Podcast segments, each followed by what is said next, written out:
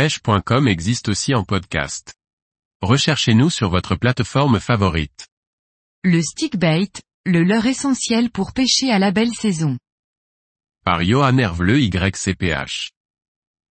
La pêche en surface est sans conteste une des pêches les plus ludiques qui puissent être. Le stickbait est le leurre à utiliser, mais comment le choisir et comment l'animer pour optimiser les résultats? Tant par le spectacle qu'offrent les attaques que par le nombre de touches qu'elles provoquent.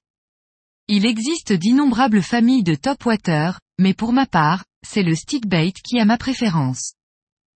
Le stickbait, littérairement, leurre bâton, est comme son nom l'indique un leurre à la conception simple en forme de bâton. Il tient ses origines d'une petite ville du Michigan aux USA, Dowedgiac. C'est en 1902 que le premier stickbait vit le jour, et ce grâce à un certain monsieur Edon. Le premier modèle commercialisé fut le Zaragoza. Ce n'est qu'à partir de 1939 que l'ère du plastique changea ce leurre pour le fameux Zaraspook que nous connaissons aujourd'hui. Maintenant que le cours d'histoire est fait, je vous propose de rentrer dans le vif du sujet. La première chose à savoir lorsqu'on parle d'un stickbait est que contrairement aux autres familles de leurres, ce dernier n'a pas été conçu avec un système de nage intégré. Vous et vous seul pouvez le faire nager. La première réflexion à vous faire est de savoir quelle espèce vous visez. Brochet, basse, perche, aspe. Car de là, en découlera le choix de l'action de votre leurre. Prenons pour exemple le brochet, je n'opterai jamais pour un modèle dit slider, glisse, qui a pour particularité de faire de gros écarts latéraux je me suis rendu compte qu'il m'arrivait très régulièrement de voir les brochets rater mon leurre du fait de ces écarts appuyés. La mauvaise vue du brochet en étant probablement la cause. La deuxième chose qui doit traverser votre esprit est la luminosité ambiante. Car la perception d'une proie en contre-jour ne sera pas du tout la même par grand ciel bleu, que par ciel sombre. J'applique une base de départ assez simple.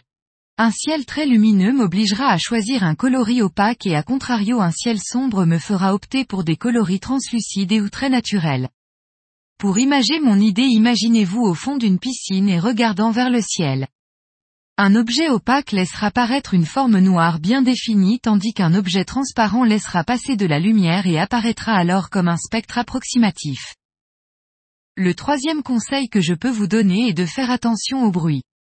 Les poissons ne percevront pas les mêmes informations lors d'une journée calme sans vent dans un mètre de fond que dans 3 mètres d'eau avec 35 km heure de vent. C'est ici que le choix entre un modèle silent ou bruiteur va se faire. La pluie, une chute d'eau, un environnement urbain bruyant sont également des paramètres à prendre en compte lors de ce choix. Le quatrième point sera la vitesse. Variez vos vitesses de récupération pour trouver la bonne il vous arrivera de voir un poisson suivre votre leurre sans pour autant lancer son processus d'attaque. Il faut alors réagir rapidement, pour analyser la vitesse à laquelle le poisson s'est approché de votre leurre. Si le poisson suit votre leurre de façon linéaire, c'est qu'il est probable que vous ayez affaire à un poisson territorial. La meilleure des choses à faire est soit de stopper la récupération de votre leurre soit d'en augmenter la taille. Les individus avec des comportements territoriaux ne supportent pas l'affront et réagissent souvent de manière violente. Mais si au contraire le poisson arrive rapidement auprès de votre leurre et s'arrête soudainement, c'est que quelque chose l'a fait douter. Deux réactions possibles dans ce cas de figure. Accélérez votre récupération sans sommation afin de déclencher une attaque réflexe. Ou encore changez votre leurre pour un modèle, SINKING. Ces modèles coulants nagent en surface et descendent lentement dès l'arrêt de la récupération.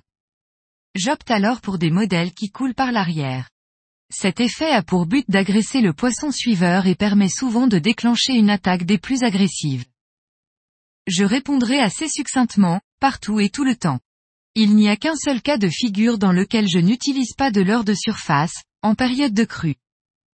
Pour animer votre leurre, vous tiendrez compte de deux choses, la nature de votre stickbait et l'activité des poissons blancs. Un modèle, slide, a besoin de longues tirées pour réaliser de gros écarts. Un modèle conventionnel se ramènera avec de courtes tractions répétées appelées twitch. C'est ainsi que vous parviendrez à réaliser ce fameux walking the dog dont avez entendu parler tout autour de vous. Les modèles SINKING sont un peu plus techniques à utiliser, je les utilise principalement lors des chasses de perche. Je tente alors d'imiter un poisson mourant avec de courtes tractions sèches rythmées de pauses plus ou moins longues. Donc vous l'aurez compris, si vous n'aviez qu'une seule chose à retenir de l'animation d'un stickbait c'est que la monotonie est votre pire ennemi. Lorsque je pêche de vastes étendues d'eau sans spot défini, j'utilise un modèle slide que j'anime de longues tirées entrecoupées de courtes pauses. Je peigne ainsi un plus vaste territoire du fait des écarts de mon leurre. Dans le cas inverse, je préfère des modèles compacts avec des nages serrées pour me permettre de pêcher mes spots plus rapidement.